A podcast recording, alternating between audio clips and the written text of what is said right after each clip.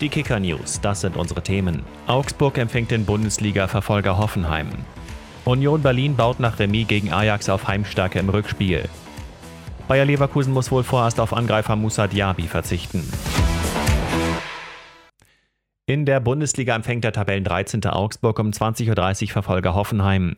Die Gastgeber gelten als Favorit. Sie haben die letzten drei Heimspiele gewonnen. Hoffenheim wartet dagegen seit sechs Spielen auf einen Sieg. Das Team von Pellegrino Matarazzo hat damit nur noch zwei Punkte Vorsprung auf Relegationsplatz 16. Nach dem 0 zu 0 gegen Ajax Amsterdam in der Europa League schwanken die Gefühle der Spieler von Union Berlin zwischen Freude und Ärger. Es war mehr möglich, so Danilo Ducki. Rani Kedira spricht dagegen von einer guten Ausgangslage. Wir sind zu Hause stark und haben gute Chancen, sagt er. Das Rückspiel steigt nächsten Donnerstag.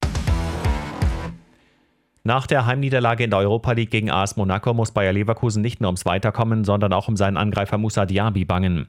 Der Franzose erlitt eine Adduktorenverletzung und rechnet mit einer längeren Pause. Wie schwerwiegend die Verletzung ist, soll heute eine MRT-Untersuchung zeigen. Der frühere Stabhochsprung-Weltmeister Tim Lobinger ist tot. Wie seine Familie bestätigte, erlag der 50-Jährige gestern seinem Krebsleiden. Lobinger war der erste deutsche Stabhochspringer, der über sechs Meter sprang. 2017 erkrankte er an Krebs. Im Oktober hatte er erklärt, dass seine Ärzte keine Heilungschancen mehr sehen.